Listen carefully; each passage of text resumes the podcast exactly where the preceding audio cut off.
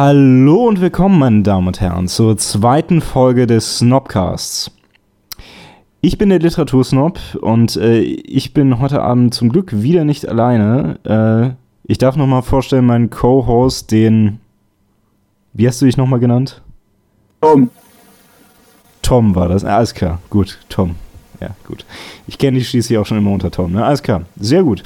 Ja, willkommen zurück. Ähm, ich bin froh, dass wir jetzt in der zweiten Folge sind. Ähm, an dieser Stelle auch nochmal danke für den, äh, den, den, Zuspruch, den es äh, doch gegeben hat. Äh, ich glaube, das hat uns jetzt gereicht, um für immer weiterzumachen. Habe ich da nicht recht? Für immer. Nie immer. wieder aufhören. Ja, so sehe ich das auch. Ähm, kurzer ähm, Hinweis zum Anfang. Man wird uns jetzt wahrscheinlich demnächst auch auf äh, Soundcloud ähm, hören nur mal so als Hinweis, falls irgendwer das hier mobil hören möchte oder so. Äh, an dieser Stelle auch kurzer obligatorischer Mittelfinger in Richtung YouTube, äh, da wir unseren Partnerstatus wahrscheinlich verlieren zum Ende Februar. Ist eigentlich kein großes Problem, aber ich wollte, ich wollte es nur noch mal zum Ausdruck bringen. Sie haben dich um deine 50 Cent betrogen. Ja, ja, ja. ich muss sagen, deswegen bin ich tatsächlich gar nicht so sauer, aber äh, ich dachte, ist jetzt auch irgendwie dieser Bullshit, dass es schwierig wird, äh, Thumbnails ähm, hochzuladen für Leute, die irgendwie nicht mehr Partner sind. Aber ich glaube, das kann man doch noch irgendwie regeln. Deswegen bin ich gar nicht mehr so sauer. Aber ja, das, das sei nur noch mal gesagt. Ähm, ja, gut. Ja, von, von diesem Intro aus gesehen, ich kann auch noch das Update geben. Ähm, Get the Joke hat sich leider immer noch nicht bei mir gemeldet. Das heißt, wir haben immer noch keine Intro-Witze. Äh, ja, das stellt uns jetzt natürlich vor ein Problem. Dir fällt nicht zufällig ein Witz ein? War schon aufgeopfert. Äh, nein. Okay. Ich, ich, ich, bin humorlos. Ah, ja, ich schätze, die ganze YouTube-Politik, die ist Witz genug, oder? Hier obligatorischer Witz über japanische oder doch, es war japanische äh, Selbstmordwälder und Shit. Ja, genau. Genau, und noch irgendwas über gierige Konzerne. Alles klar. Gut. Haben wir das abgehakt? Sehr gut. Äh, kommen wir gut voran heute Abend. Ähm, okay. Zum eigentlichen Thema. Ähm, worüber möchten wir heute reden? Wir möchten heute reden über Qualität. Und zwar über Qualität in der Literatur hauptsächlich, äh, nicht nur allerdings, sondern auch, äh, ja, eigentlich bei, bei, bei jedem Werk. Ähm, vielleicht können wir mal einsteigen über die Frage, äh, wie ich jetzt zu dem Thema gekommen bin. Also das war jetzt äh, auf meinen Vorschlag hin, diese, diese Folge. Äh, wie ich auf dieses Thema gekommen bin, das ist im Prinzip über ein Format auf diesem Kanal oder ich weiß gar nicht, ob man es Format nennen kann. Es ist, ähm, äh, ich habe zwei Videos dazu gemacht, aber äh, also das Format heißt Anti-Empfehlungen und ich habe in diesem Format im Prinzip erklärt, äh, warum ich gewisse Arten von Literatur nicht leiden kann. und das ist natürlich auf, äh, auf einiges an Unwillen gestoßen, also völlig natürlich. Ich meine, es gibt ja so einen Haufen Leute, denen diese Art von Literatur, äh, über die ich da, ja, ich weiß nicht, vielleicht nicht hergezogen bin, aber ihr wisst, was ich meine, ähm, die ich anti empfohlen habe. Ähm, äh, es gibt Leute, denen das gefällt und äh, die mochten das äh, nicht so gerne. Und ich habe mich äh, davon ausgehend, also von, von einigen von den Kommentaren und so, äh, die von diesen Videos kamen, gefragt, gibt es irgendeine Art, also irgendeine objektive Art, äh, das zu messen? Lieg ich richtig? Liege ich völlig unrichtig? Bin ich nur ein äh, überheblicher Bastard? Und wir sind heute so ein bisschen äh, da, um das herauszufinden. Also äh, deswegen soll auch nochmal gesagt sein, äh, wir sind heute nicht äh, hauptsächlich hier, um über irgendwas herzuziehen oder so. Also ich meine wahrscheinlich auch, aber oh, nicht hauptsächlich. Was ist los? Ja, äh, falscher Podcast. Ich kann über Sachen herziehen. ja, ich meine, du kannst schon über Sachen herziehen, aber es ist nicht unser, äh, unser Hauptgrund heute, sondern ähm, was ich heute ganz gerne machen würde, das ist mehr so äh, auf der Metaebene darüber zu sprechen. Also wie äh, kommt man dazu, irgendwas als, sagen wir mal, hochwertig zu beurteilen und irgendwas anderes als, ja, sagen wir mal, nicht ganz so hochwertig. Ähm, und ja, ja, äh, deswegen äh, sind wir heute hier.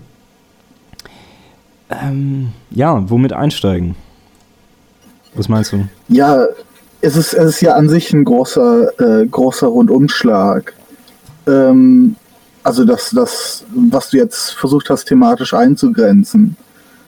Ähm, echt so ein, sollten wir so ein bisschen drauf eingehen, also erstmal auf das Offensichtlichste, äh, ja. was man irgendwie so als Kriterium anbringen könnte. Nämlich das, was man äh, wahrscheinlich benennen würde unter sowas wie Kunstfähigkeit ähm, dass, wenn man darüber redet, ähm, dass eigentlich alles Mögliche oder in dem Fall literarisch relevant sein könnte, naja, kann man halt immer sagen, ähm, es gew gewisse Leute, die können Sachen, die andere halt nicht können. Mhm. Zumindest als, als so grobe Vermutung würde ich das erstmal irgendwie als, äh, als erstes aufstellen. Also, dass es bestimmte kunstvolle Formulierungen gibt, auf die die meisten Leute in ihren Werten nicht kommen. Oder nicht mal kunstfähig, aber einfach gewisse, gewisse stilistische Standards. Ja. Also ich muss ja zum Beispiel an sowas denken, ähm, ich habe aus Interesse mir einfach mal verschiedene Fanfic-Sachen angesehen. Mhm. Ich, will ähm, gar nicht von wissen, verschiedenen ich, will, Bereichen. ich will gar nicht wissen, aus welchem Interesse, aber ja, sprich weiter. Ach, nicht mal, nicht mal erotischen Scheiß, sondern einfach nur allgemeinen Scheiß. Mhm. Ähm, also was, was ich glaube, ich habe in Star Trek-Sachen und Harry Potter-Sachen ein bisschen reingeguckt. Weil ich einfach wissen wollte, das ist ja so ein ganz eigenes Kulturdingen für sich. Und ich war einfach erschreckt davon, ähm, dass die meisten Sachen aus der Ich-Perspektive geschrieben sind. Sind und dann, und dann auch, okay. ja, und dann auch wirklich Stilist. Also ich habe jetzt nicht den großen Überblick über alles, was Fanfic ist, aber sehr viele von diesen Sachen waren aus der Ich-Perspektive geschrieben. Ähm, und dann auch noch hat noch eine ganz andere stilistische Perspektive, äh, andere stilistische Probleme. Und es ist klar, dass, äh, dass die Ich-Perspektive äh, nicht zwangsläufig ein Problem in allen möglichen Erzählungen oder literarischen Sachen sein muss. Aber äh, in, in den Sachen war es wirklich, vor allem, äh, weil es sehr, sehr klare Self-Inserts waren. Mhm. Also Sachen, wo, äh, wo im Grunde der, der, der Schreiber von den Fanfics sich einfach nur praktisch selbst in das Universum reinpacken wollte, in seiner Idealvorstellung von sich selber.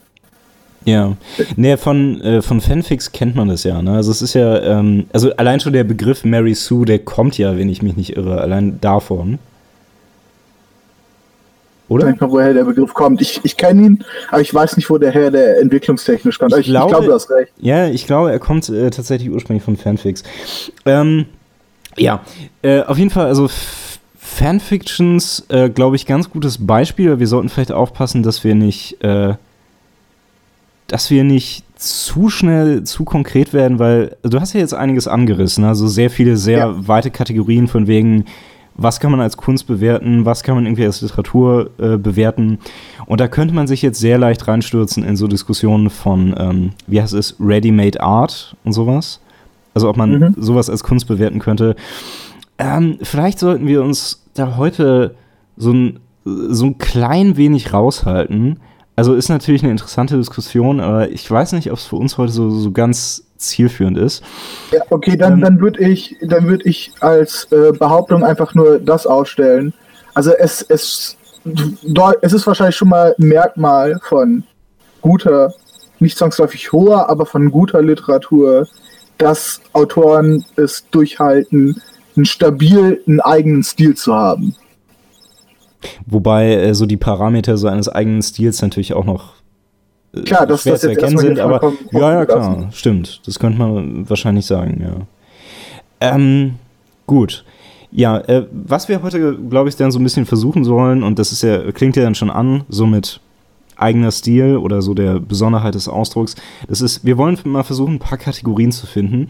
Aber als erstes, äh, was vielleicht nochmal ein ganz guter Einstieg ist, da wir hier natürlich ein so wahnsinnig äh, Community-verbundener Podcast sind, äh, lass mich mal kurz ein, ein Stück aus einem Kommentar ähm, zum, ähm, zum Einstieg vorlesen, der vielleicht noch ganz, ganz hilfreich ist. Ähm, das war ein Kommentar zu meinem Video zur äh, Anti-Empfehlung Nummer 2 zu High Fantasy wo ich im Prinzip, ja doch, also ich habe da äh, teilweise doch sehr deutlich von Dingen äh, abgeraten und habe dann auch so das böse Wort gute Literatur in den Mund genommen, Was ja dann quasi impliziert, ja, also es gibt auch Literatur, die ist nicht gut. Äh, und dazu gab es dann, also das ist nicht der ganze Kommentar, ich zitiere hier einen Teil, äh, folgendes gesagt wurde. Zudem ist gute Literatur für jeden etwas anderes. Nicht jeder würde zustimmen, wenn ich sagte, dass Zitroneneis das beste Eis für den Sommer ist. Dir schmeckt es vielleicht nicht mal. Daher ist gute Literatur für mich etwas, was mich alles um mich herum vergessen lässt, trotzdem zum Denken anregt und natürlich auch neue Inhalte bietet. Was ich ganz interessant daran finde, ist, ein paar Maßstäbe sind da sogar drin, ne? aber worauf der Kommentar mhm. für mich im Prinzip so völlig hinauszulaufen scheint, das ist diese, dieser Gedanke von wegen, was gute Kunst, gute Literatur, was auch immer ist, ist einfach nur völlig subjektiv. Es kommt einfach nur auf deine Wahrnehmung an und, und, äh, und äh, das, ist, ähm, das ist der einzige Maßstab, der, der zählt. Und dazu muss man ja grundsätzlich erstmal sagen, und ich habe das Gefühl, das ist so ein bisschen die Diskussion, die man hier führen könnte. Es stimmt ja, ne? Weil letztendlich also, also Kunst hat immer einen Konsumenten und dieser Konsument bringt seine persönlichen Maßstäbe zur, äh, also zur Bewertung dieser Kunst mit und letztendlich ist das für ihn halt so das Maßgebliche. Aber für mich, und das hat mich, also wie gesagt, so ein bisschen auf dieses Thema gestoßen, ist das eben nicht alles, also oder also kann es eben nicht alles sein, weil ähm, also erstens die individuellen Maßstäbe variieren eben und ich glaube, dafür gibt es tatsächlich sowas wie einen Grund. Und zweitens, ähm, soll ich sagen? Das weiß ich nicht, aber ich, ich, was mir aufgefallen ist und ich an der Stelle nochmal reinwerfen würde, ist folgendes. Also die, die Analogie, die der verehrte Zuschauer da verwendet hat, zeigt ja im Grunde schon, dass, ähm, dass das nicht so vollkommen stimmt, weil es gibt irgendwie Leute, die unterschiedliche Geschmäcker haben und möglicherweise kein Zitroneneis mögen.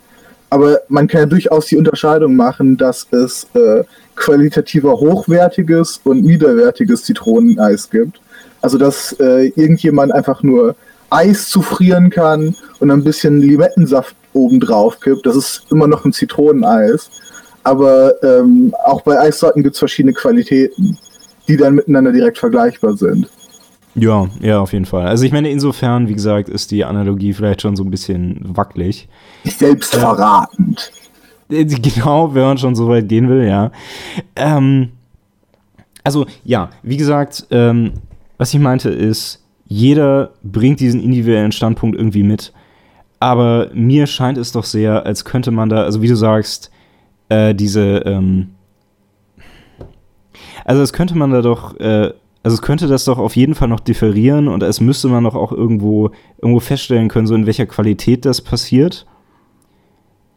Und also ja, wie gesagt, äh, darüber wollen wir uns jetzt unterhalten, welche Maßstäbe es da vielleicht äh, so geben könnte. Hast du einen Einstieg? Ähm, ja, also ähm, ein Einstieg wäre, ähm, dass ähm, das ist das egal, was man, was man für einen Geschmack hat. Es gibt bestimmte Sachen, die, äh, die auf jeden Fall nicht auf so ein Muster zutreffen. Also wenn ich irgendwie eine IKEA-Bauanleitung habe, die zum größten Teil aus äh, Bildern besteht und da zwei, drei Worte wie Schraube links, rechts, oben und quer drin sind, dann würden selbst Leute mit den, mit den wahnsinnigsten Geschmäckern wahrscheinlich nicht sagen, boah, das ist irgendwie kulturell, äh, literaturtechnisch eine große Errungenschaft und das müssen wir jetzt in Literaturkanon aufnehmen.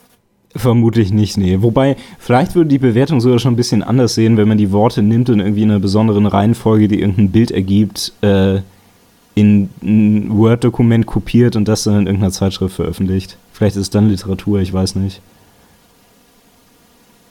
Äh, ja, also ich, obwohl, ich meine, gut, wollen wir vielleicht, ja, wollen wir vielleicht auch mal nicht zu zynisch werden, ne? Ja, ich verstehe natürlich, was du meinst. Ja, es gibt, es gibt so ein paar Sachen im Bereich von Performance-Kunst, ja. wo Leute dann ganz stolz auf sowas sind, aber so ist ja ein ziemliches Eintrick-Pony und es macht ja auch einen Unterschied, ob man jetzt von, von irgendwie Kunst redet und von Literatur.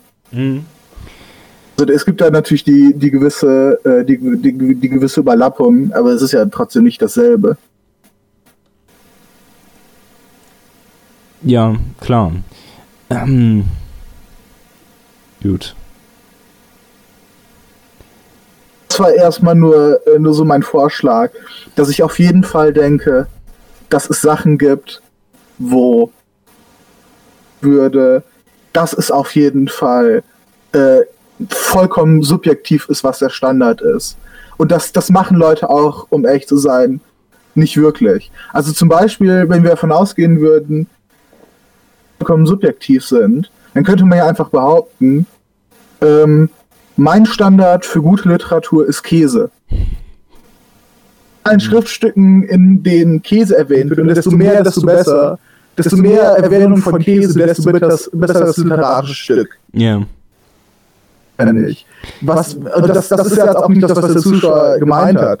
Wahrscheinlich, nehme ich mal an. Aber das soll schon mal zeigen, dass es, dass es vielleicht, dass man vielleicht bestimmte Geschmäcker äh, unterscheiden muss, aber dass die Trennlinien nicht wirklich arbiträr sind.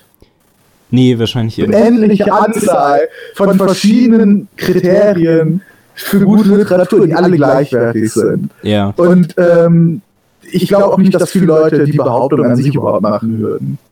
Ja, die absolute wahrscheinlich nicht. Ne? Also wie gesagt, also gerade wenn du sagen würdest, ja, ähm, mein Bedürfnis an Literatur ist Käse, dann äh, müsste man sich ja schon fragen, ja, woher würde das denn überhaupt kommen? Ne? Warum sollte irgendjemand so ein äh, Bedürfnis an Literatur haben? Und das, also die Antwort ist, das hat halt keiner. Sondern wahrscheinlich kann man sagen, dass ähm, die meisten Leute so, so, so in etwa die gleichen Bedürfnisse haben, nur so in, weiß nicht, so, so in etwas anderen Mengen wahrscheinlich. Ja, ähm, oder halt wirklich einzelne Lebenslagen. Also, also vielleicht hat jemand, der, äh, der im Militär gedient hat, daran eine Kriegsgeschichte zu lesen oder eben nicht zu lesen. Also, also vielleicht, vielleicht kann man neben Geschmäckern noch so wirklich konkrete Lebensbezüge aufteilen. Ja, das mag sein. Wobei, also das dürfte dann halt sehr schwer individuell werden, ne? Wobei man, ja. äh, das ist ja vielleicht sogar mal den Versuch wert. Äh, könntest du ähm, ungefähr feststellen, was da so für dich Priorität hätte? Also wenn wir jetzt mal echt so ganz individuell einfach rangehen. Ähm, na, die, die, die Sachen, ähm, die Sachen müssen ja nicht so ganz krass individualisiert sein. Mhm. Ähm, aber zum Beispiel ähm, das, was, wo ich denke, dass die meisten Leute ähm, da sehr einfach äh, zu, zu ihrer eigenen Lage, weil es so eine allgemeine Sache ist, ähm, Parallelen ziehen, sind alle möglichen Liebesgeschichten. Mhm. Ob es jetzt um, um das Finden von Liebe geht oder um das tragische Verlieren von Liebe.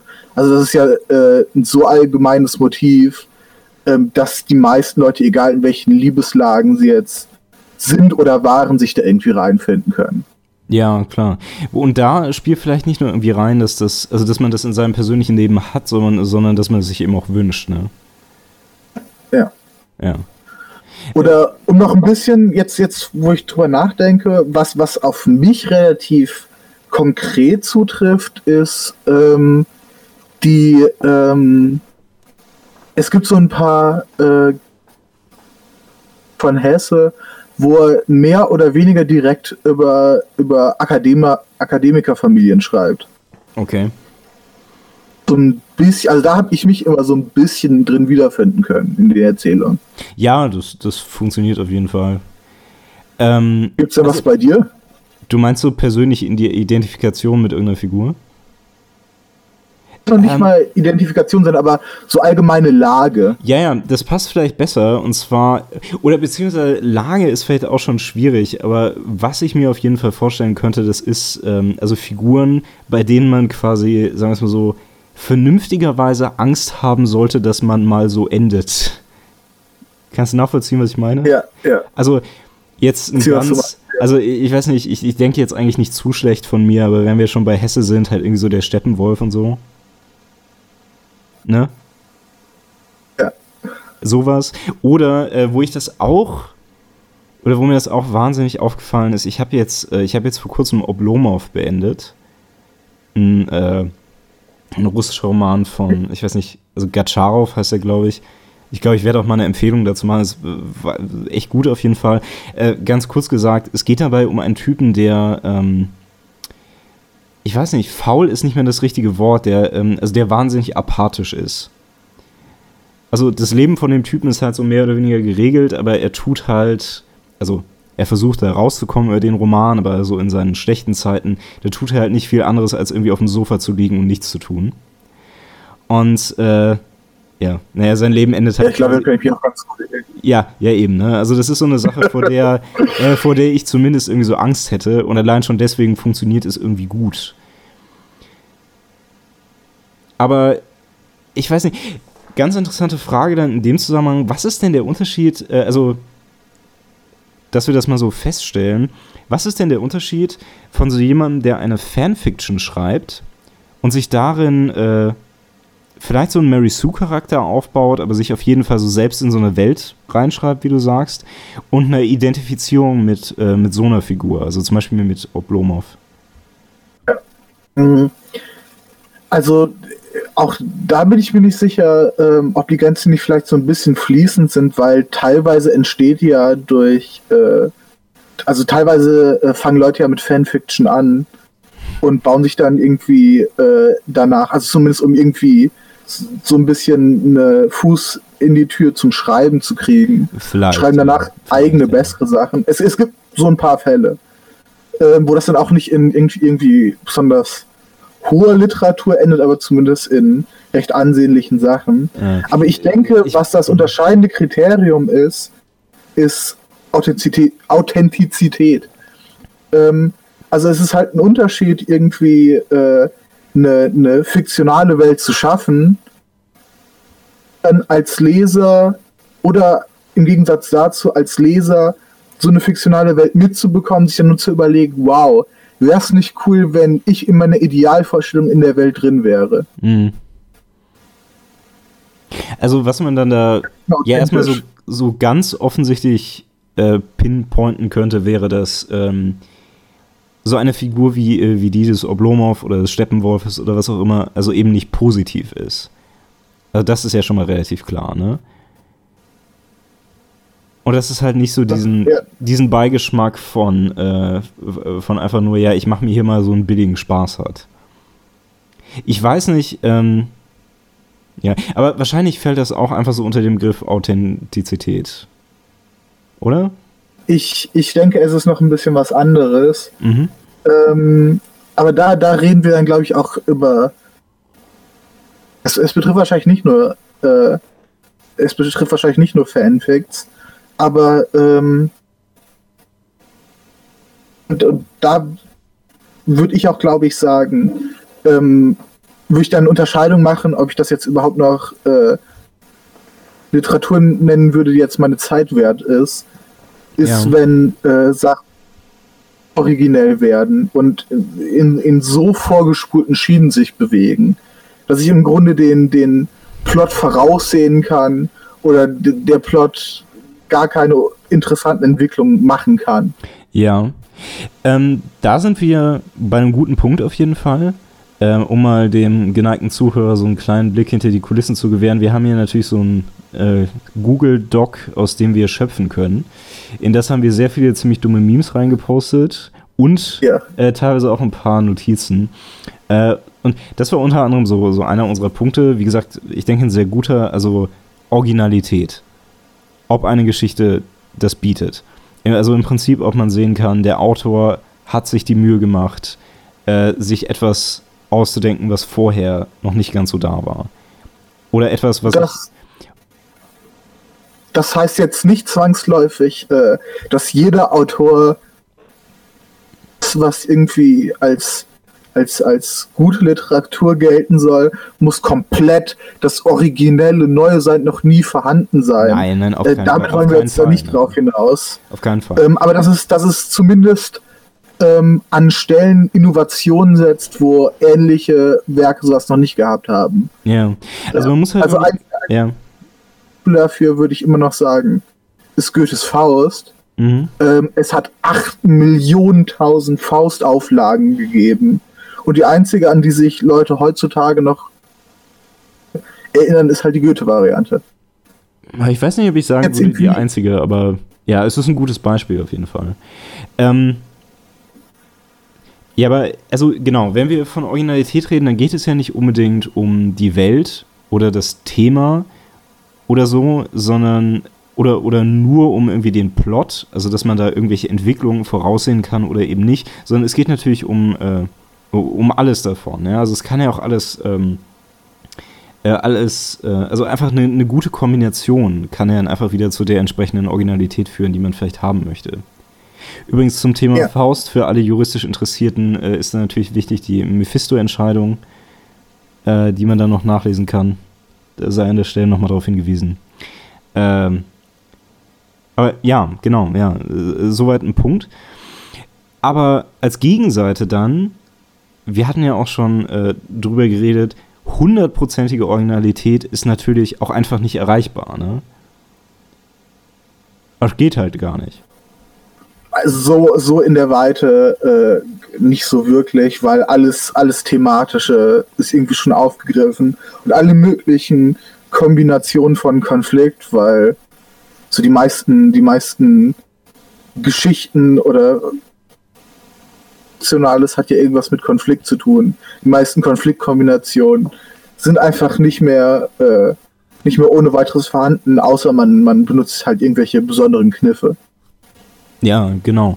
Aber ich würde nicht mal sagen, nur in dem Zusammenhang, sondern, also ich meine, klar, natürlich bist du in, also in dem Sinne so ein bisschen begrenzt, aber mal weitergedacht, mal angenommen, du hättest jetzt irgendwie die Kapazität, ich denke mir eine neue Sprache aus, ne? Ich denke mir eine neue Dichtung in dieser Sprache aus. Ich denke mir irgendwelche so mega transzendenten Probleme aus, dass kein Mensch sie irgendwie verstehen kann und deswegen hat sie noch kein Mensch behandelt. Und daraus mache ich dann irgendwas dann könnte das vielleicht sogar gut sein. Das Problem, was ich dann am Ende nur hätte, ist, dass keiner es verstehen würde. Und äh, gerade deswegen muss ich mich halt auch immer so im, ja, sagen wir mal so, so im, im menschlichen Rahmen äh, irgendwo bewegen. Ne? Hast du schon von Tolkien gehört? Ja, aber das ist was anderes. Äh, warum ist es was anderes? Weil. Das, ähm, nein, nein, nein, das, ist, das ist wirklich was anderes. Das ist nicht, was ich meine. Ähm, gerade das ja nicht. Weil ich meine, Tolkien beruft sich ja äh, also, äh, oder, also, man könnte erstmal bei Fantasy sagen, Fantasy beruft sich dann nur noch auf Tolkien, ne? aber Tolkien beruft sich ja zu diesen, äh, zu diesen riesigen Mengen einfach nur noch auf, also erstens auf Mythologie und zweitens, ähm, äh, und zweitens äh, behandelt er dann trotzdem einfach nur so menschliche Konflikte. Also er, er, er, benutzt dann halt irgendwelche anderen Spezies vielleicht dafür, aber das ist ja jetzt nicht also völlig außerweltlich. Aber also das jetzt nur mal. Ich, dacht, ich, dachte, äh, ich dachte daran wegen, wegen den ganzen Sprachdingen.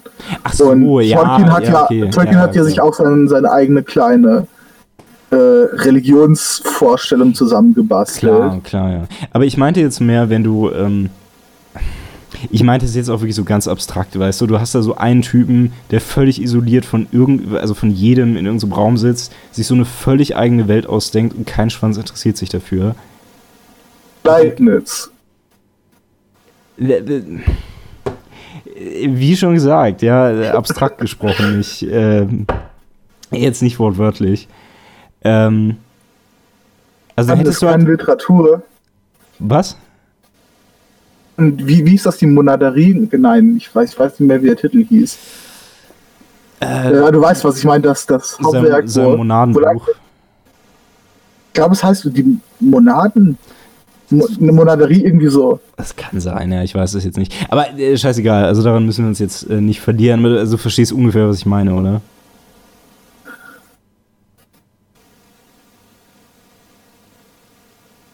Ja?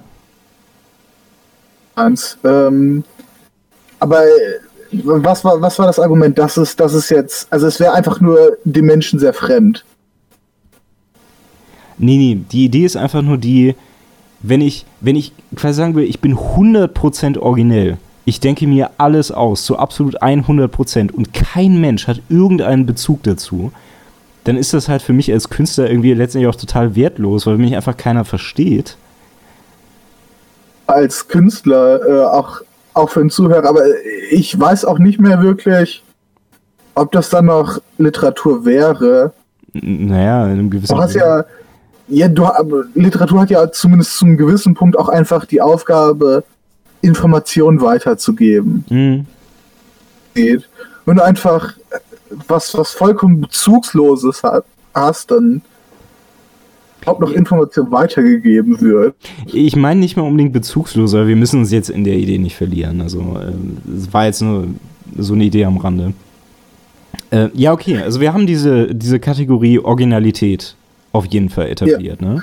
Aber wo, wo du jetzt gerade reingestolpert bist, ähm, davon würde ich nicht so schnell weggehen, weil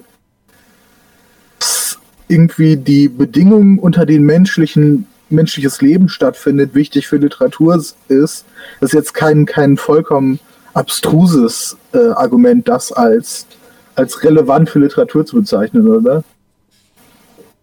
Nee, nee, nicht, nicht unbedingt. Aber ich, ich weiß nicht, ob ich das jetzt so ganz äh, kohärent noch formulieren kann. Ich würde da vielleicht ein bisschen dran anbauen in der Richtung, mhm. ähm, dass es dann, dass es dann relevanter wird, weil menschliche Lebensbedingungen ändern sich ja. Nicht ja. vollkommen hundertprozentig, weil wir irgendwie eine biologische Basis haben, die relativ stabil ist, aber unsere sozialen Lebensbedingungen verändern sich. Mhm. Jetzt ist zum Beispiel die Frage, äh, Sachen, die einen konkreten sozialen Kontext haben, der vergangen ist. Also wir haben ja Literatur irgendwie nur zurückreichend um die 5000 Jahre. An wir, wir gehen jetzt bis an den Rand daran zurück ja. ähm, und finden da Sachen. Hat das und, und die, die also in vielen Hinsichten immer noch einen Bezug haben zu allgemein menschlichen Themen. Aber kann Literatur so lange veralten, dass sie keine Literatur mehr ist?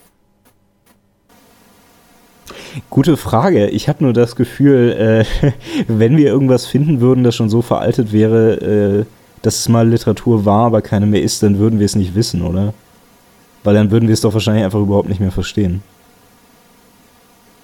Ich, ich meine, in dem Sinne, in dem Sinne, dass, äh, dass uns schriftlich die Sachen ähm, immer noch, also dass, dass wir schriftlich äh, die Sachen haben, ja. aber dass die, die Inhalte keine Resonanz mehr mit uns finden. Also du meinst irgendwas, was quasi, ähm, was sozial, also wirklich sozial so irrelevant geworden ist, dass keiner mehr irgendwas damit anfangen könnte.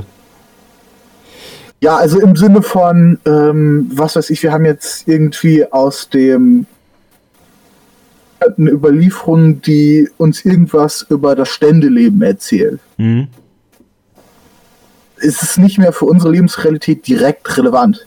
Ja, aber ähm, ja, aber ich glaube, das dürfte schwierig werden, da irgendwas, ähm, da irgendwas zu finden, was also wo dann so komplett die Relevanz hinten runterfällt, weil ähm, ich kann ja aus diesen einzelnen Sachen immer noch was abstrahieren. Also ich kann ja immer noch sagen, ja, okay, es geht um das Ständewesen, wir haben kein Ständewesen mehr, also hat das keine wirklich konkrete Relevanz mehr für mich, aber ich kann daraus immer noch ersehen, wie, keine Ahnung, soziale Hierarchien bei Menschen funktionieren. Also ich denke, das geht beispielsweise ganz gut. Also, ähm, mhm. was, äh, was mir dazu zum Beispiel einfällt, ich habe jetzt äh, auch in letzter Zeit äh, das Decameron gelesen. Ähm, also das ist so eine Sammlung von, ähm, ich glaube, wir hatten mal drüber gesprochen, oder? Also, äh, ist mittelalterliche Literatur, sind quasi so kurze Geschichten über alle möglichen Themen, äh, die quasi so in so einem, äh, also in so einem bestimmten Rahmen erzählt werden. Äh, es, es, geht ja. viel um, um Liebe und so. Äh, und da ist häufig wahnsinnig viel dabei, was, also was jetzt so inkonkret oder also keine Relevanz mehr hat, aber trotzdem ähm, aber trotzdem die menschlichen Beziehungen, die dahinter stehen, die, die, also, die kann ich halt immer noch heranziehen und irgendwie auf mein Leben äh, beziehen. Das also funktioniert halt alles immer noch. Also ich, ich, äh, ich, ich durch, durch Unisachen übersetze ich im Moment äh, Teile von mittelalterlicher Literatur. Mhm. Und ähm, die meisten Sachen, ist es, bei den meisten Sachen ist es eigentlich immer sehr gut möglich, einen konkreten Bezug zur eigenen Lebensrealität herzustellen. Äh, es gibt dann zum Beispiel solche, äh, sehr viele Sachen sind einfach nur über Liebe in, ja. in irgendeiner Hinsicht. Mhm. Und dann gibt es die ganzen Heldensagen oder teilweise gibt es auch einfach nur Berichte, wo Leute einfach nur übereinander herziehen in schriftlicher Form, das dann Chroniken aufnehmen. ja, ähm, ja, der Grund, äh, warum, also ich weiß nicht, man könnte natürlich auch überlegen, ob der Grund, warum das tatsächlich so weiter überliefert wurden, nicht auch einfach der ist, dass ähm, diese Geschichten einfach so archetypisch sind, dass sie so lange überleben konnten, weil sie halt irgendwie immer Relevanz hatten, weißt du? Oder ich, ich würde vielleicht vermuten, ähm, bestimmte Teile unserer, unserer Lebensbedingungen ändern sich so wenig oder verändern sich nur in ganz bestimmten Hinsichten, dass die Unterschiede gar nicht so groß sind. Ja, das, daran äh, magst du, du auflegen. Immer noch, genau, du lebst immer noch irgendwie in, in entweder Familien oder sozialen Verbünden. Du arbeitest in irgendeiner Hinsicht wahrscheinlich immer noch und suchst immer noch Liebe und hast immer noch irgendwie soziale Feinde. So. Ja, ja, und du leidest irgendwie immer noch so ganz allgemein. Ja. ja. Also so in dem Sinne, du bist immer noch sterblich, du musst immer noch arbeiten und so weiter. Ähm, dabei sind wir allerdings schon wieder äh, reingestolpert in so eine etwas größere Überschrift. Und zwar äh, so die, also, oder sagen wir es so, so den Maßstab, ist irgendwas, also ein, ein bestimmtes Werk dazu geeignet, abstrahiert zu werden? Also kann man daraus, äh, äh, daraus irgendwas ziehen, ähm, also kann man daraus irgendein höheres Prinzip irgendwo ersehen. Ne? Also das ist ja, in, also in, in, vielen literarischen Werken kann man das finden. Äh, ich glaube, wir hatten es einmal so ähm, Klischee, äh, Klischeebeispiel dafür Moby Dick. Also so als Beispiel für, für, für Rachegefühle, beziehungsweise so für die Dynamik von mhm. Rache-Emotionen. Äh, dann wird das wahrscheinlich auch ein großer Punkt dabei sein, ne? Werk interpretierbar ist, weil danach, danach fragst du jetzt eigentlich, oder? Ja, ja, so mehr oder weniger. Oder siehst du da irgendwelche Einschränkungen? Also ich, ich denke, es ist als nützliches Kriterium, weil du die Fragen stellst, ist ja das, wozu du gelangst, äh, sehr unterschiedlich. Ähm, also wenn ich äh, nach, wenn, wenn ich ein Werk nach einer, äh, nach, nach, nach sozialkritischen Kriterien bewerte, komme ich ja mit, mit unter, zu unterschiedlichen Interpretationen, als wenn ich das nach was weiß ich, religiösen äh, Kriterien mache. Mhm nach, nach gut bürgerlichen oder was auch immer für Kriterien. Also, ähm, das, ich, ich denke, es ist, es ist was, was man, äh, was, was funktioniert, irgendwie zu sagen, dass Literatur interpretierbar sei, wahrscheinlich immer ist. Aber was die Kriterien dann genau sind, ich denke, dass es schwierig ist, darüber eine konkretere Aussage zu machen. Beziehungsweise es kann dann auch äh, sehr schnell sehr vage werden. Ne? Ich erinnere mich an so ein äh, paar Beispiele. Also erstens äh, denke ich durchaus, wenn man sich sehr viel Mühe gibt, dann kann man in so ziemlich alles, eigentlich alles rein interpretieren. Also das funktioniert, ne? Ich kann halt. Vor der Sophisterei nicht scheu ist? Ja, ja, eben. Also ich kann halt, also wenn ich es wirklich darauf anlege, dann kann ich auch irgendein Rezept für irgendwie Hühnersuppe nehmen und da also irgendwelche großen kulturellen Schlüsse daraus ziehen.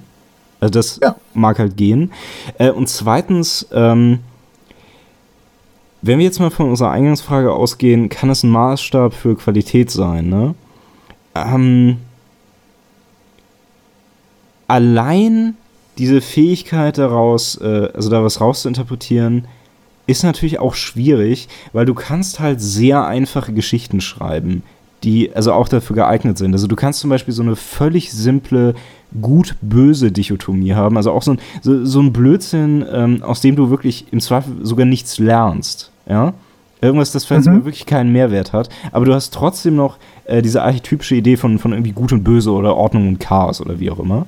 Äh, in dem Fall gibt es ja hier nicht viel zu interpretieren, oder? Ich meine, du kannst eine Interpretation aufstellen, denn in dem Falle.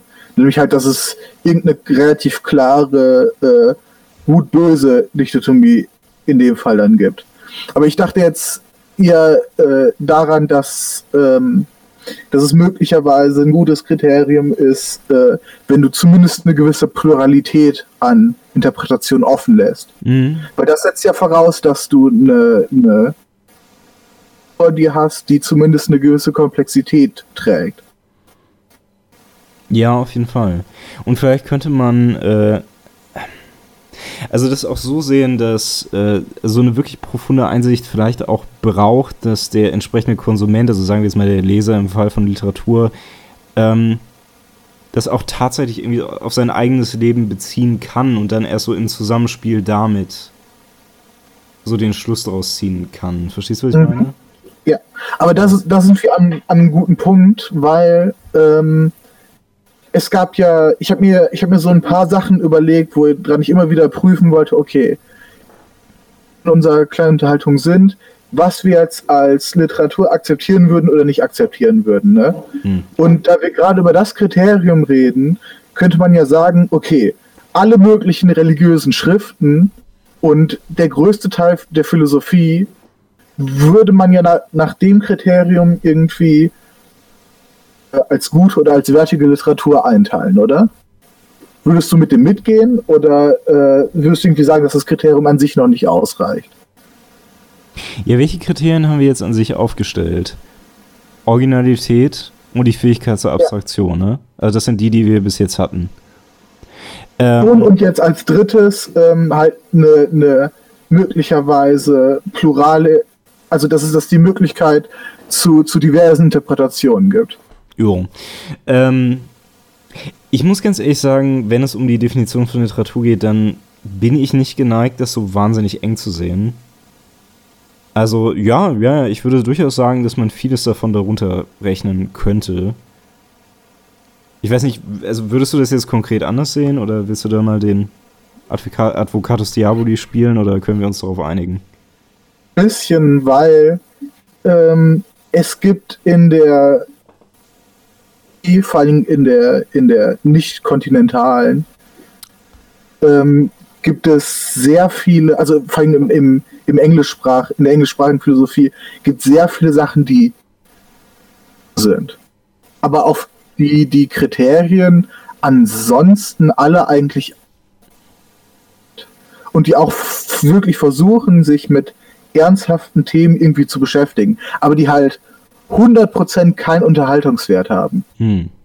Also außer vielleicht einem, einem, einem bestimmten Problem äh, gibt es darin keinen Unterhaltungswert. Ähm, kannst du, okay, ähm, also klar, das ist jetzt noch so eine Kategorie, über die wir sprechen müssen, Unterhaltung. Ähm, aber erstmal bezogen auf dein Beispiel, also wenn wir dann, äh, äh meinst du, da gibt es einen konkreten Unterschied zwischen was du jetzt meintest, ist ja, glaube ich, so eher analytische Philosophie, ne? Und äh, kontinentaler, also ich meine, da drüben wird es kontinentale Philosophie genannt. Ähm, kontinentaler, in Anführungszeichen, Philosophie. Meinst du, da gibt es vom Unterhaltungsgrad einen großen Unterschied? Zwischen den beiden Sachen? Ja. ja, auf jeden Fall. Also es macht doch einen Unterschied, ob du Schopenhauer oder Nietzsche liest. Ja. Oder äh, dass ich ähm, jetzt halt irgendwelche Werke der analytischen Philosophie. Ähm, dazu kommt das Problem, ich bin mit analytischer Philosophie wirklich nicht so vertraut, so dreckiger Anglo-Scheiß. Das war natürlich nur ein Scherz. Ähm, äh, also, äh, ja, also, hast du was zum Beispiel? Zum Beispiel äh, Taristen. Taristen. Äh, obwohl die Utilitaristen, ja, ähm, Ach, obwohl die haben auch teilweise relativ interessant geschrieben. Okay. Ja, okay. Nur ich jetzt als anderes Beispiel nehmen für, für äh, Metaphilosophie, bei dem es dann wirklich nur darum geht, ähm, gibt es Werte oder nicht. Mhm. Also der Unterschied ist auf jeden Fall da. Ja, ich sehe, was du meinst, aber ich meine auch da, also ich meine, gut, gut, also der, ähm, der Wert auf der Unterhaltungsskala wäre quasi anders, ne? Wobei man ja auch sagen ja. müsste, auch da ist der Unterhaltungswert ja nicht null, weil wenn du halt jemanden hast, der sich wahnsinnig für so ein Problem interessiert und das dann unbedingt gerne gelöst haben will, dann kann ich mir schon vorstellen, dass man sich in so einer Situation durchaus unterhalten fühlt von sowas. Aber anders als, äh, als das bei, bei schöne Literatur nennen. Die Einteilung würde ich jetzt einfach mal übernehmen, oder? Ja, ja, klar, auf jeden Fall. Also wenn, also, wenn ich jetzt irgendwie, äh, wenn ich jetzt irgendwie Kant lese, oder einen äh, Krimi, falls mich Kant unterhalten sollte, dann tut er es ja in einer anderen Weise als der Krimi. Ja. Dann, okay, wenn wir schon so in dem Thema drin sind, dann stellen wir uns doch mal die Frage, ähm, woher kommt das denn? Weil, also das Erste, was, ähm, was ich mir vorstellen könnte, ist, dass ich an schöner Literatur vielleicht tatsächlich auch sowas wie ein emotionales Interesse habe. Ich ziehe als Beispiel mhm. äh, mal wieder äh, Oblomov ran, also mit dem ich jetzt, wie gesagt, gerade fertig geworden bin. Also ich kann es also jetzt schon mal quasi vorweg sagen, also ein Buch, das mir wahnsinnig gut gefallen hat. Ich denke auch, das handwerklich sehr gut ist und wo ich wirklich ab einem gewissen Punkt emotional sehr investiert war in diese Figur. Also wenn du verstehst. Das hat halt echt dazu geführt, dass ich häufig äh, das Buch angeschrien habe, beziehungsweise äh, irgendwo draufgeschlagen habe und, und mir gesagt habe, äh, Alter, jetzt steh doch vor dem gottverdammten Sofa auf oder jetzt mach doch äh, dies oder jenes. Also dazu hat das Buch sehr, sehr angehalten auf jeden Fall. Und es hat auch dazu geführt, dass ich mich über gewisse Sachen echt geärgert, beziehungsweise tatsächlich über gewisse Sachen echt gefreut habe. Und ich denke, also bis zu einem gewissen Grad kann das Literatur und also das ist auf jeden Fall ein gutes Stück der Unterhaltung. Und bei Philosophie wird es wahrscheinlich eher schwer fallen, wobei das halt auch da äh, also durchaus möglich ist. Ich kann mir zum Beispiel vorstellen, dass sehr ja. viele Leute, also gerade auf Nietzsche, teilweise auch sehr emotional reagieren. Ne? Also wahrscheinlich auch zu Recht. Ich würde mal vermuten, dass äh, Sachen, die vor allem die Ethik betreffen, eher in die Kategorie fallen. In die Kategorie Low-Unterhaltung oder wie? Die Kategorie, äh, dass da eher eine emotionale Verbindung so, aufgebaut so. wird. Ja, ja. Also im Gegensatz jetzt, äh, was weiß ich, wenn, wenn wir über Erkenntnistheorie zum Beispiel reden. Mhm. Ist zwar wahrscheinlich auch nicht so vollkommen klar, aber ist wahrscheinlich eher eine Tendenz. Ja, es, es stimmt schon. Ich meine, wenn, dann hat die also Erkenntnistheorie wahrscheinlich eher so den, äh, das Talent, dass man sich dann so sagen kann, oh, das war jetzt aber ein Mindfuck. Aber letztendlich ist es dann alles so abstrakt, dass man da nicht wirklich so emotional von gepackt wird, oder? So ist wahrscheinlich richtig. Weiß ich, es, es kommt jetzt ein bisschen auch dann wieder auf, in dem Fall dann wirklich auf persönliche Standards an. Klar, ja. Also wir hatten es so ein bisschen in der, in der äh, Vorbesprechung, die wir dazu hatten, äh, mein Interesse an Literatur hat ein bisschen abgenommen, seitdem ich mich durch das Studium mehr mit Philosophie beschäftige. Hm.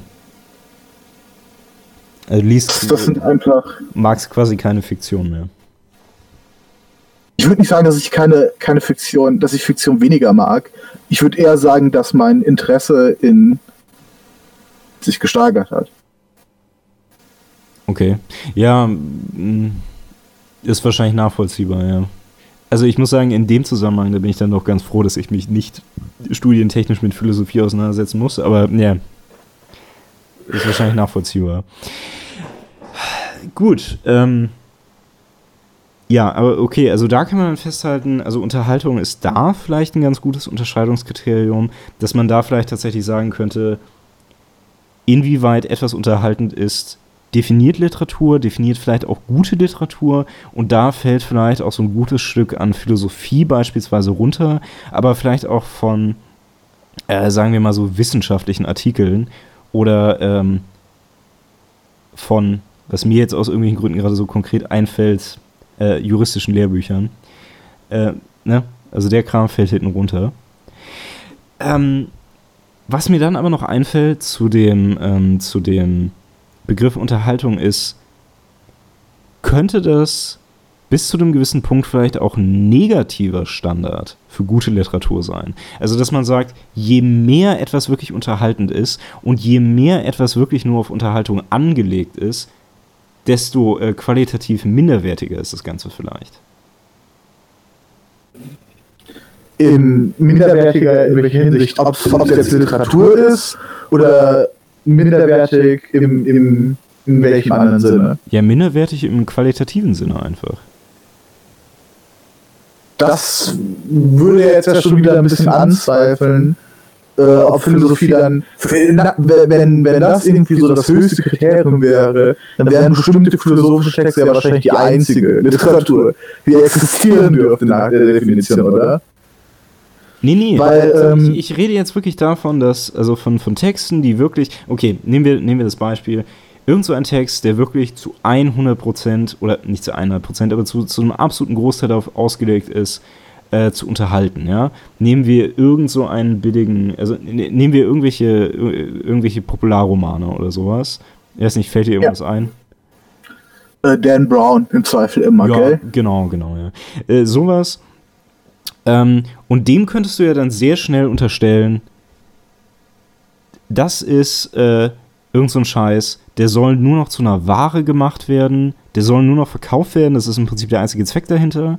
Ähm, also der, der, soll quasi äh, irgendwie so dem, dem äh, Plebs mehr oder weniger als, äh, äh, als Unterhaltung so in den Rachen geschoben werden.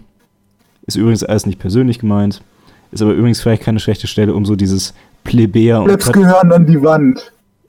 Plebs an die Wand. Das hast du jetzt gesagt. Ist vielleicht. Die ja. Ja. ist vielleicht keine schlechte, äh, kein schlechter Zeitpunkt, um dieses Plebejer und Patrizier-Meme einzuführen. Ne? Also ich weiß nicht, das gibt es ja so, wenn man sich so in Internet.com-Kreisen rum, äh, rumtreibt, äh, dass Leute ganz gerne mal so eingeteilt äh, werden. Das soll natürlich auch hier vor Ort alles nicht ganz so ernst genommen werden, aber also diese Einteilung existiert ja, ne? Und, äh, Patrizier zu werben, zahlen Sie dem Literatursnob eine 5 Euro Subscription pro Monat, dann können auch Sie ein Internet-Patrizier werden. Exakt. Links zu meinem Patreon in der Beschreibung ja. den, ich, den, ich, nicht habe. Scheiße. ja, äh, ja, keine Ahnung. Ich dachte, also erstens ja, ist kein schlechtes Moment, um äh, kein schlechter Moment, um dieses Meme einzuführen. Vor allen Dingen, weil ich das wahrscheinlich auch für den Titel verwende. Ähm, und zweitens, ja, ja, ich weiß nicht, sind dann so, äh, also Literatur oder auch andere Werke der Kunst, die halt hauptsächlich nur für Unterhaltungszweck verwendet werden, dann einfach nur so, ja, Ware für den, für den Plebs? wenn du, wenn du es schon so auflädst, ne? Mhm. Dann kann ich ja auch fragen, aus, aus meiner Perspektive raus, warum liest du überhaupt noch Literatur und nicht einfach nur Philosophie? Hm. Wenn, der, wenn der Unterhaltungsfaktor das, das Verabscheuenswürdigende ist, warum sich dann nicht mit dem Problem an sich auseinandersetzen? Also dann kann ich ja einfach sagen, okay, äh, alles, womit du dich auseinandersetzen solltest, ist entweder psychologisch Fisch. Nach, nach der Einteilung. Wenn Unterhaltung wirklich gar kein Kriterium ist. Ja, valider Punkt. Äh, also dagegen zwei Sachen. Erstens, ich denke, dass man gewisse, äh, gewisse Dinge, auch gewisse Wahrheiten besser als gewissermaßen Meta-Wahrheiten erzählen kann. Also als nichts irgendetwas, das man irgendwie konkret ausspricht, sondern als etwas, das man also, dass man, genau, also besser in, in, die Lebenswirklichkeit irgendeiner fiktiven Figur verpackt. Und zwar allein schon deswegen, weil es dadurch verständlicher und in gewisser Weise auch einfach greifbarer ist. Ja, aber es, es gibt ein gewisses Problem damit. Ja. Weil ähm, jemand könnte ja sehr schnell und sehr einfach behaupten, okay, selbst wenn das irgendwie sehr kunstvoll und glaubwürdig gemacht ist, also wenn du, wenn du wirklich für für bestimmte Wertmaßstäbe, für was auch immer stehst, dann ist es ja vielleicht besser, die einfach zu nennen und nur mit der Auseinandersetzung irgendwie eine tiefe Verbindung zu der einzelnen Person zu erreichen, als durch Literatur. Und wirklich kein Kriterium ist. Weil wenn Unterhaltung ein Kriterium ist, was man akzeptieren möchte, dann sehe ich damit eigentlich kein Problem. Weil ich persönlich jetzt äh, das auch die, die, die Unterscheidung wird zwischen, zwischen äh, Patriarch würde ich in der Hinsicht nicht machen. Ich würde die nämlich anders ziehen, weil das Problem, was ich eher habe, ist. Du meinst die Unterscheidung das, zu, den, zu, zu den Patriziern? Gesagt. Patriarch. Ja, ja, ja, ja egal. Das ist gerade, ja, ja, okay, nur, nur damit wir es nicht, okay. Ja. Ähm, die, die Unterscheidung würde ich nämlich machen. Der billige Scheiß, der ist nicht so, wie er sein sollte. Also Sachen, die irgendwie simpel konstruiert sind, die, die packen meine, äh, meine, meine Konzentration, mein Interesse nicht so sehr. Hm. Ist nicht schlecht, weil er unterhalten will. Dan Brown ist schlecht, weil er scheiße geschrieben ist und deswegen nicht unterhalten kann. Ja, gut. Das Problem ist, da kommen wir dann in den schwierigen Bereich des Handwerklichen. Und bevor wir äh, das angehen, was ja nochmal so ein.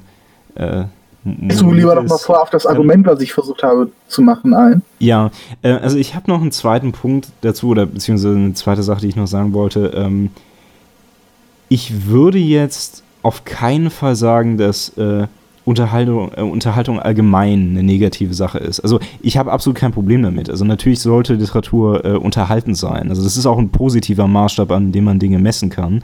Ähm, es geht nur um die mhm. Frage, ob man das nicht auch ins, ins Negative treiben kann. Verstehst du? Also wenn quasi die Hauptpriorität nur noch auf Unterhaltung liegt. Also das war mir so der Gedanke. Mhm. Es geht nicht darum, dass man alles, was unterhaltend ist, irgendwie als, ähm, ja, als, als äh, qualitativ minderwertig äh, bezeichnet. Weiß nicht, da sind wir so ein bisschen äh, beim, beim Stichwort Eskapismus angekommen, ne?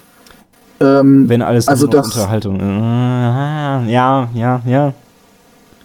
Würde ich schon so verstehen. Also, weil ich würde es auch angemessen äh, finden, wenn man das mit so ein so ein bisschen wie mit einer, äh, ich würde es ich auch angemessen finden, wenn man das Ganze mit so etwas wie einer äh, Blockbuster-Tüte ansehen würde.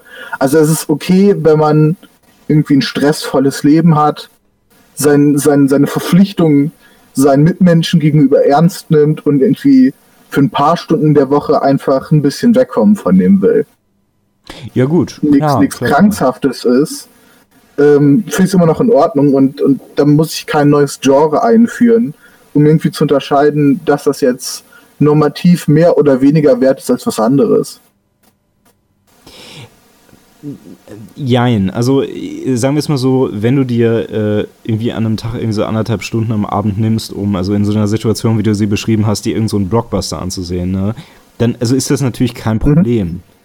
Also äh, äh, es geht ja nicht um Problem, es geht ja nicht um gesundes Konsumverhalten oder so, sondern äh, also wir sprechen ja immer noch über die, ähm, über die Qualität und die kann ja dann trotzdem minderwertig sein. So und also dass du irgendwie, ähm, also dass du das dann äh, konsumierst, das, also es kann ja völlig okay sein.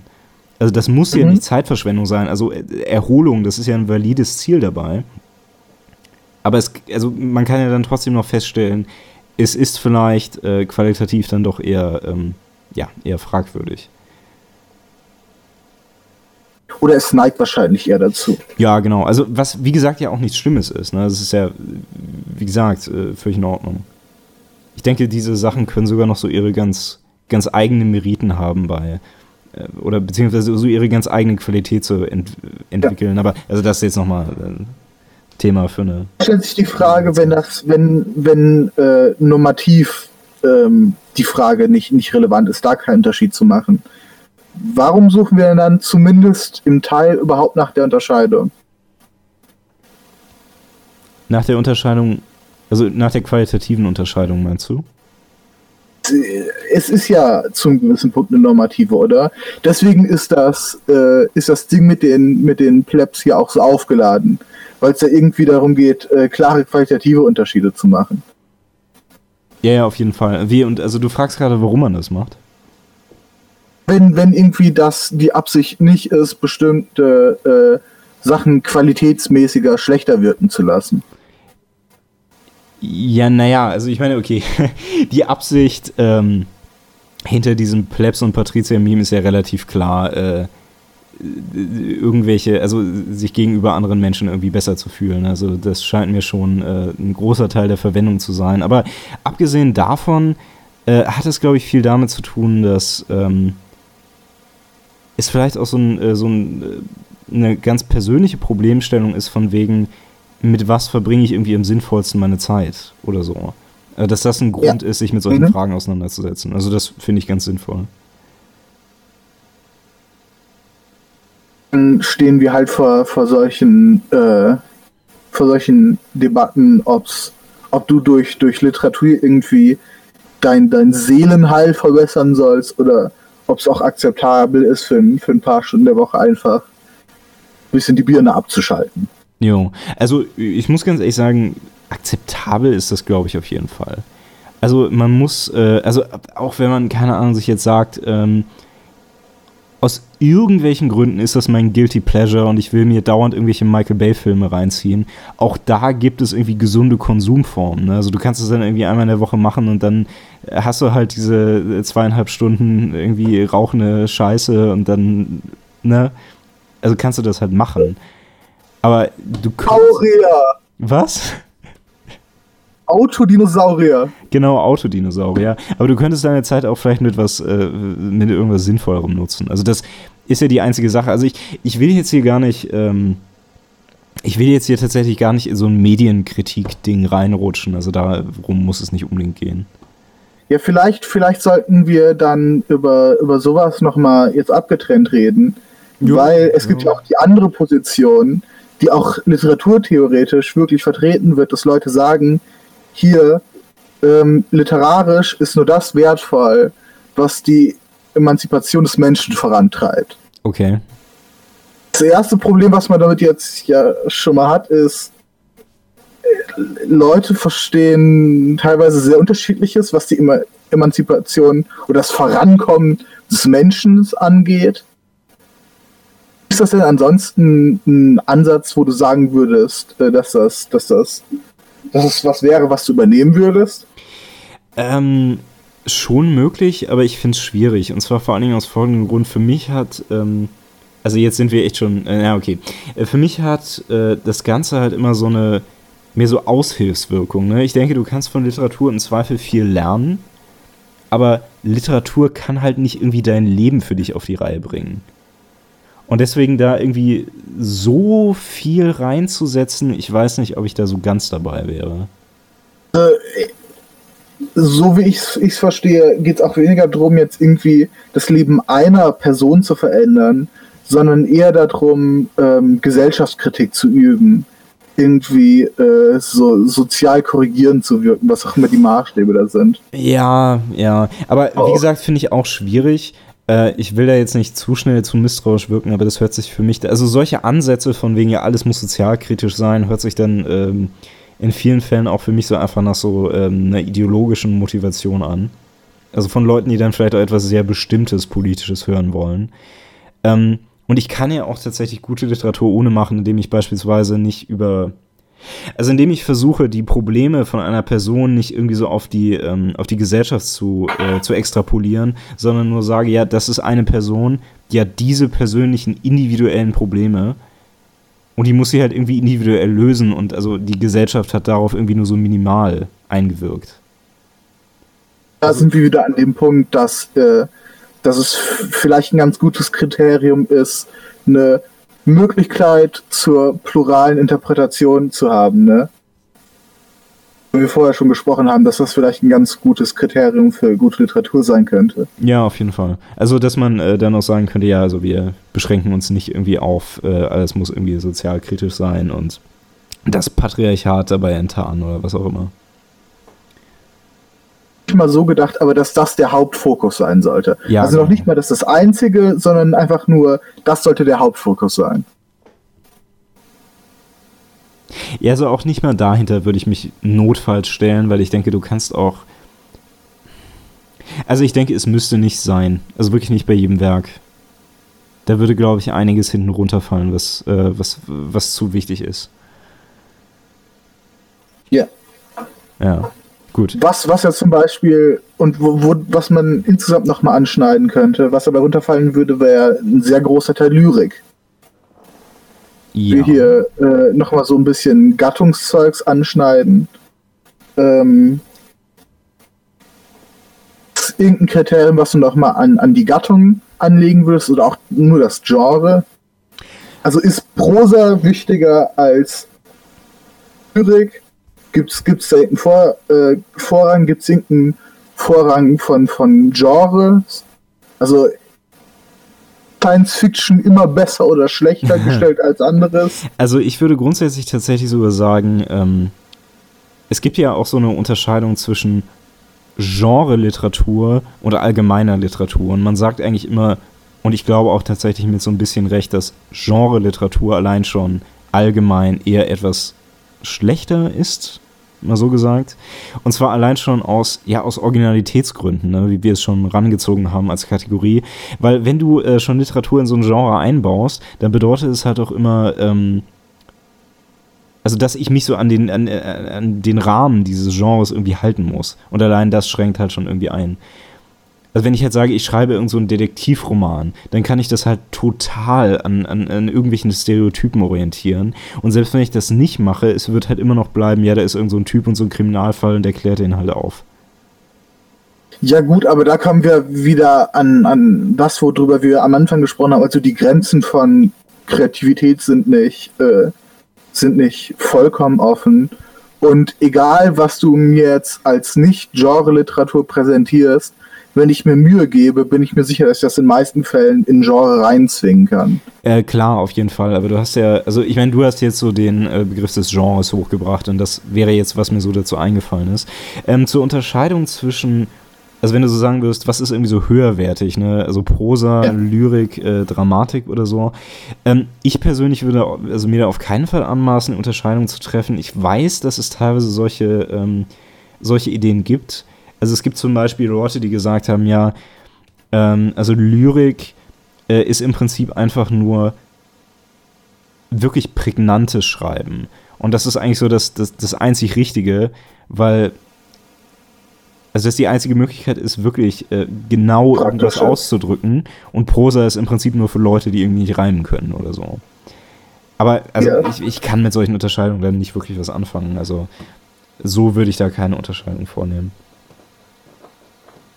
gibt so ein, äh, so ein paar theoretische Ansätze, die das, die das, äh, die, die dem besonderen Charakteristika zusprechen, aber die meisten äh, stellen da auch keine, keine wirkliche Hierarchie. Nee, das würde ich auch. Soweit ich das weiß. Ja, ich, ich würde es auch wirklich nicht tun. Gut. Ähm.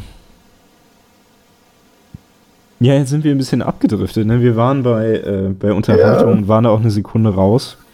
Mir ist gerade noch, ähm, noch mal so eine andere Kategorie äh, eingefallen. Und witzigerweise äh, also geht das wieder so in dieses Plebejer versus Patrizier Brett. Und da geht es einfach so auch für mich jetzt erstmal um die Frage, sind diese Begriffe nützlich für unsere Diskussion?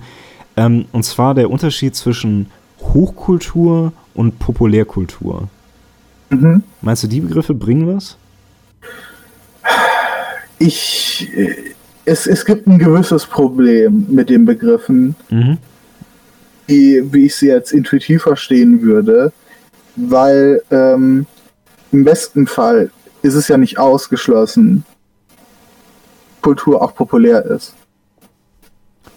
Ja. Ähm, jetzt kommt es ein bisschen dar darum, äh, darauf an, wie man äh, mit Begriffen herschiebt. Aber was ich vor allem an dem Konzept her unangenehm finde, ist, dass es praktisch schon im Voraus, dass das, was populär ist, das kann eigentlich nicht von Wert sein. Das hört sich da drin für mich so ein bisschen äh, so ein bisschen angedeutet an, weil du ja hier nicht eine Gegenüberstellung von hoch und niedriger Kultur hast, sondern von dem, was hoch ist und dem, was populär ist. Mhm. Gesetzlichkeit hört sich halt für mich so ein bisschen übel an. Ähm, obwohl ich nicht denke, dass es äh, ein vollkommen ungerechtfertigt ist. Dass Unter Unterhaltung teilweise äh, mehr produziert als, als geschaffen wird. Das ist, glaube ich, nicht so wirklich umstritten von den meisten Leuten, oder? Also auch was Literatur angeht. Nee, wahrscheinlich nicht. Ähm, also grundsätzlich verstehe ich dein Problem. Also es ist schon klar, weil ich denke auch, ich meine auch Sachen, die äh, man grundsätzlich unter Hochkultur, also theoretisch rechnen könnte, können auch populär sein, also auf jeden Fall. Gerade wenn man mal so über, über grundsätzliche Geschichten redet, ne? Ja. Aber ähm, ich glaube, was die Praxis angeht, da kann man die Unterscheidung treffen. Das ist, also, das ist halbwegs interessant. Ähm, ja. Aber können wir vielleicht ein paar Sachen durchgehen? Klar. Ähm, also zum Beispiel, ich äh, brech total, ne? Die, die Drei-Groschen-Oper. Ja. Ist das Populärkultur? Ist das Populärkultur? Ja, wo würdest du das einordnen? Ist das Hochkultur oder ist das Populärkultur?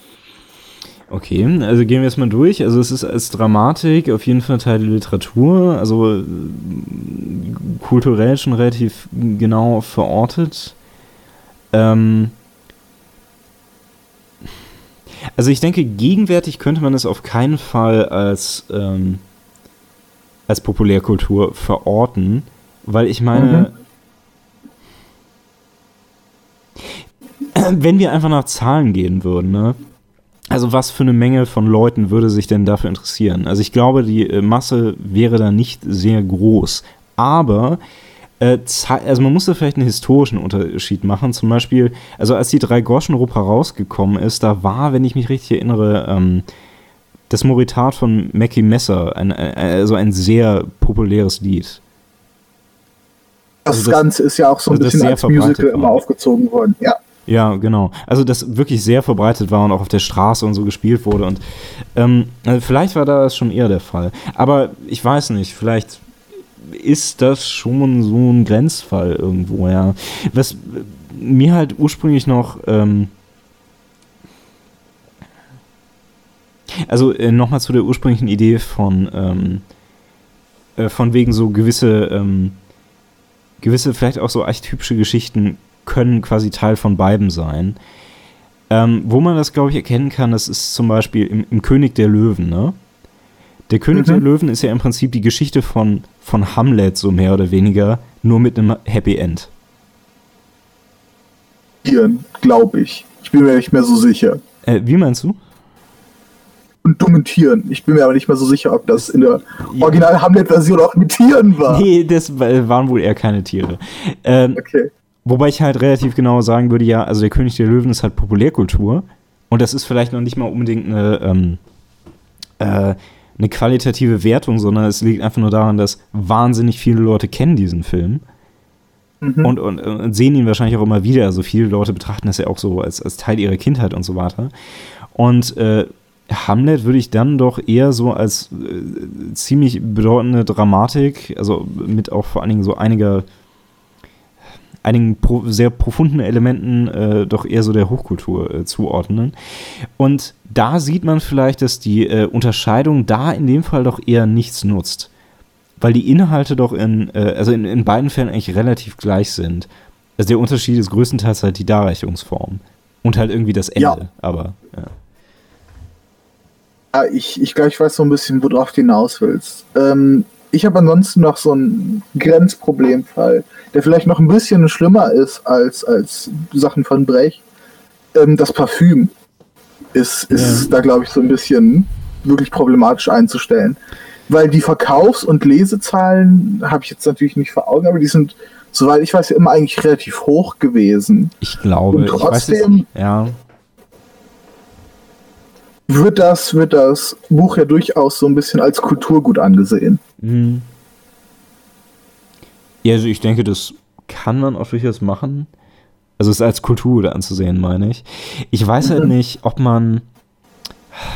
Ich meine, guck mal, das Problem ist, selbst wenn, also das Parfüm viel verkauft wurde, ne?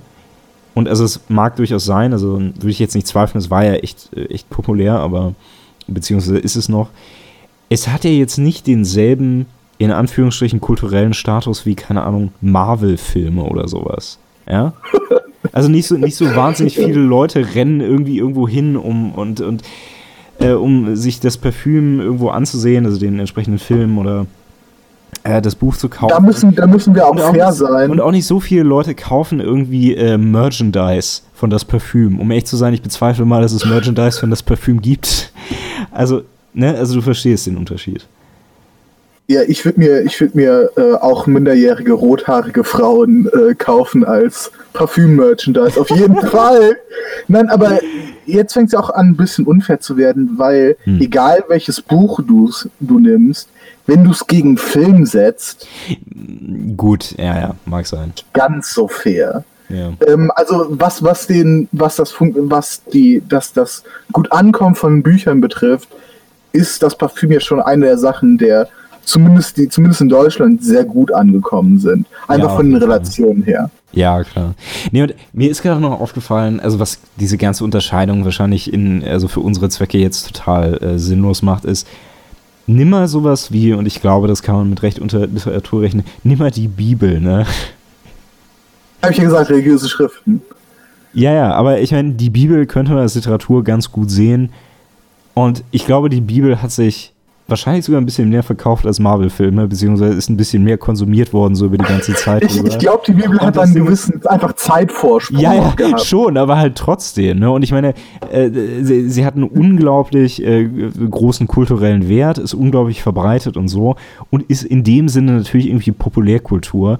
Aber das heißt nicht, dass irgendwie die. Ähm, die Literatur, also sprich so der, der, der künstlerische Wert in der Bibel, äh, dass er, also der, also dass er deswegen niedrig zu bewerten wäre. Also das scheint diese Unterscheidung, also zumindest für unsere Zwecke, wie gesagt, äh, für mich so ein bisschen äh, zu erledigen. Ich, ich würde auch noch mal eine andere Richtung fragen, weil nehmen wir mal an, wir, wir akzeptieren die Unterscheidung einfach mal so an.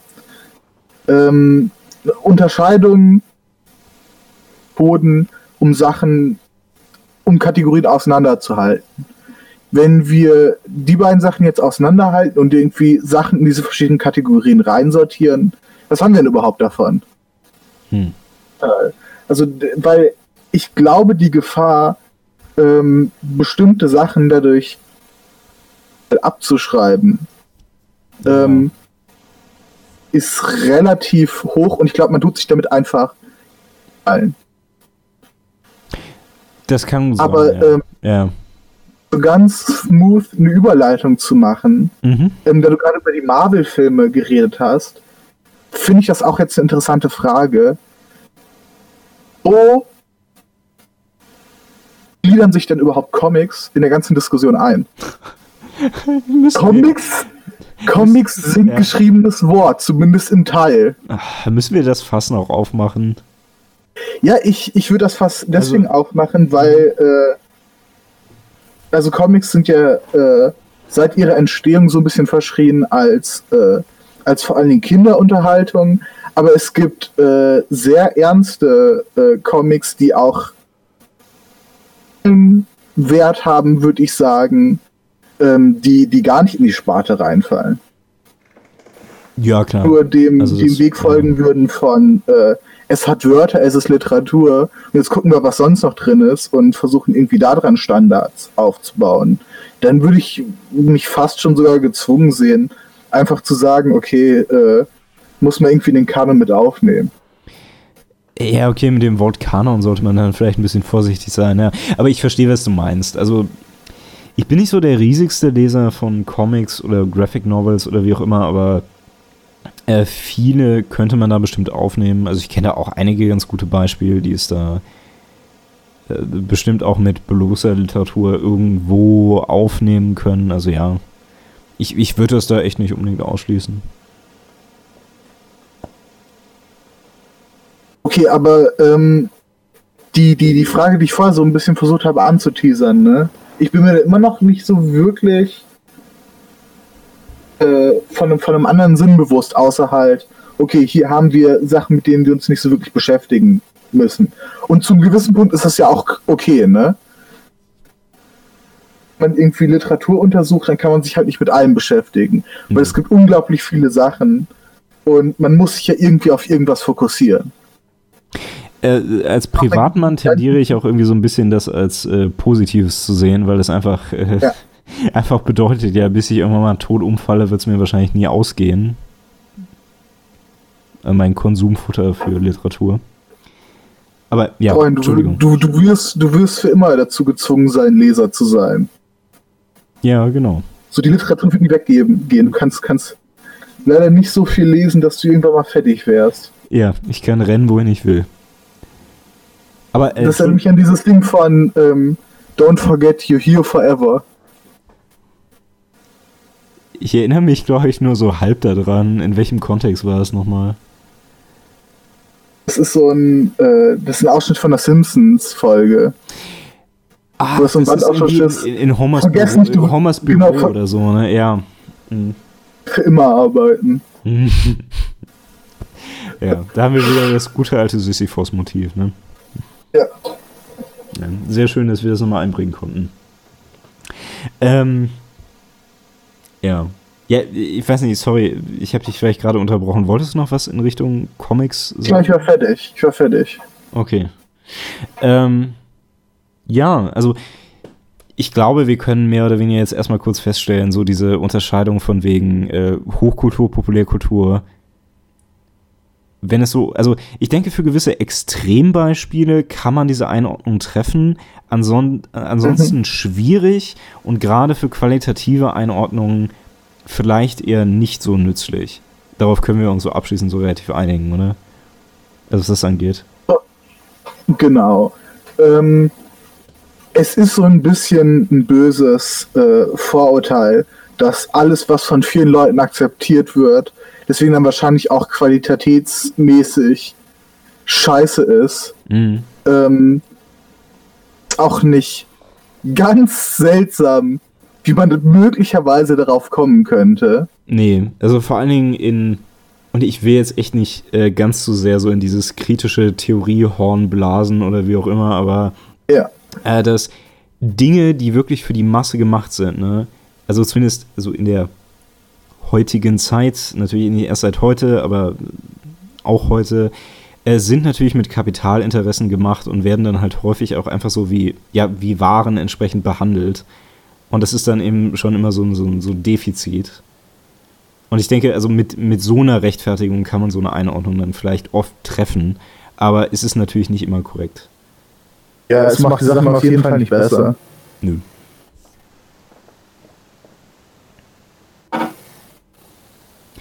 Gut. Wir haben auf jeden Fall erstmal das aus dem Weg. Was meinst du, wollen wir schon mal, äh, wollen wir schon mal so eine Art Konklusion versuchen? Ich glaube, ich könnte es probieren. Fang du mal an und äh, ich, ich melde mich dann, wenn ich irgendwas zu sagen habe. Alles klar. Ähm, also ich würde sagen, wir haben jetzt verschiedene Kategorien etabliert. Wir haben gesprochen über ähm, Originalität in der Literatur oder in, in der Kunst und äh, in, in, Werken allgemein. Äh, also wie originell ein Werk ist, ob es unterhält, ob es sich zur Abstraktion eignet oder etwas konkreter, ob es eben äh, äh profunde Interpretationen erlaubt. Äh, über Eskapismus haben wir so ein Stück weit gesprochen. Und ich glaube, wir haben festgestellt, dass ähm, so in. Also, dass, dass also erstmal keiner dieser Maßstäbe wirklich absolut wirkt. Also, wir haben keinen davon, bei dem man sagen könnte, wenn das voll erfüllt ist, also jetzt mal abgesehen von der Frage, ob das möglich ist, aber wenn das voll erfüllt ist, dann, äh, dann ist es gut. Also diese Aussage kann man nicht treffen. Und ähm, in den meisten Fällen könnte man wahrscheinlich auch feststellen, so irgendwas so absolut zu erfüllen, ist eh schwer möglich. Also zum Beispiel, wenn wir uns ansehen, ja, so, so vollständige, ähm, vollständige Originalität ist nicht möglich. Also das haben wir festgestellt. Aber ich würde noch sagen, dass man, also was wir jetzt so etabliert haben, durchaus als objektive Maßstäbe ranziehen kann. Also man kann sagen, ich messe dieses Werk an diesen Maßstäben und wenn ich sehe, es ist nach allen diesen Maßstäben so auf akzeptabel oder einem, einem guten Level, dann kann man davon ausgehen, es ist wirklich qualitativ hochwertig. Genau, und ähm, dazu würde ich nochmal sagen, man muss auch wirklich verstehen, was hiermit gemeint ist. Es gibt, ob, es gibt objektive Maßstäbe, die subjektiv dann wieder angewendet werden. Na klar, genau, ja, so läuft es dann man sich halt verdeutlichen, ähm, was das genau heißt.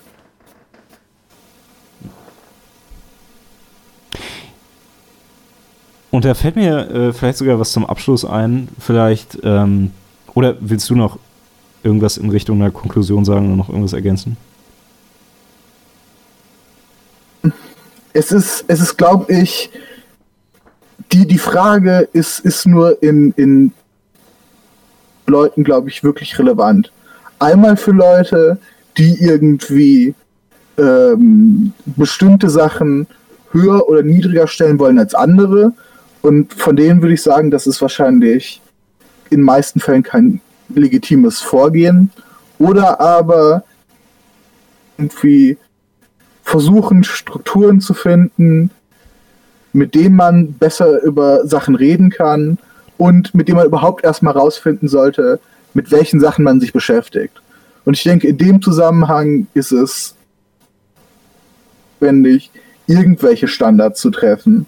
Ich glaube, dass die, über die wir heute geredet haben, nicht vollkommen aus den Haaren herbeigezogen sind. So, das, das wäre meine Konklusion. Ja. Das würde ich auch mal stark hoffen, dass wir uns ja für alles aus dem Arsch gezogen haben. Ähm, vielleicht, äh, vielleicht guter Abschluss, äh, dass wir nochmal sagen können, äh, ich weiß nicht, wie wir persönlich vielleicht versuchen wollen, sowas anzuwenden. Ich weiß nicht, meinst du, dir fällt was dazu ein? Hm. Also ich bin jetzt in, in keiner, keiner so direkten Lage wie du, dass ich äh, irgendwie zwangsläufig konkret über Literatur sprechen würde. Ähm, aber ich neige dazu, ähm, was ich, was ich äh, lese an Unterhaltung immer auseinanderzunehmen und so ein bisschen versuchen, zu versuchen zu sehen, welche unterschiedlichen Interpretationen man treffen kann. Mhm.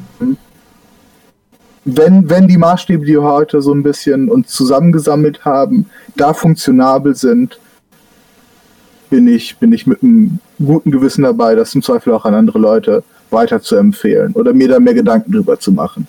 Jo. Ja, klingt soweit gut für mich. Aus dieselbe Frage an dich gestellt. Äh, Praktische Anwendung ja jetzt ein bisschen mehr als ich in dem Fall. Ja, äh, theoretisch schon. Ähm, ja, ich werde mich in Zukunft auf jeden Fall auch noch darum bemühen, äh, vielleicht noch rauszufinden, ob es da vielleicht noch andere Kategorien geben könnte.